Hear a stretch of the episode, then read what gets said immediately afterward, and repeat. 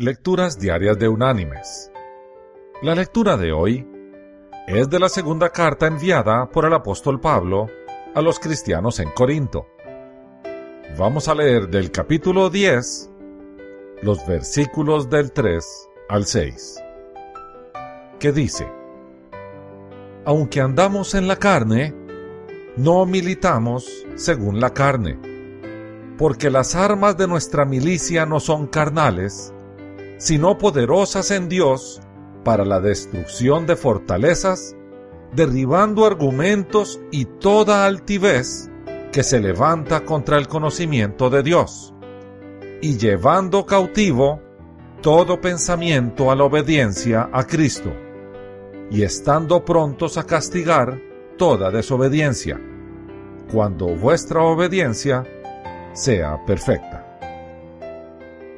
Y la reflexión de hoy se llama La oración de un boxeador. La historia quizás no sea cierta, pero se cuenta que en cierto lugar un boxeador se convirtió al cristianismo y dejando las cuerdas del ring, se hizo predicador. En cierta ocasión en que se le hizo tarde para acudir a una cita, cruzaba por un atajo para cortar el camino. De pronto le salió el dueño y con palabras duras le insultó y lo retó a pleito, no conociendo quién era. Bien, dijo el predicador, vamos a pelear si usted gusta, pero permítame un momento pues ha de saber que yo jamás hago algo sin antes orar.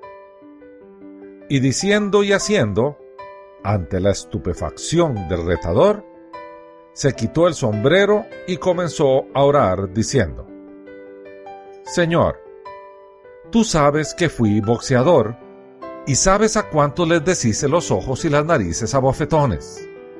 Tú sabes cuántas costillas quebré a golpes a mis contrincantes y a cuántos mandé a la otra vida con solo la fuerza de mis puños. No permitas que mate a este hombre, no dejes que se me vaya la mano. Y... Basta ya, le interrumpió el otro. No es necesario que luchemos.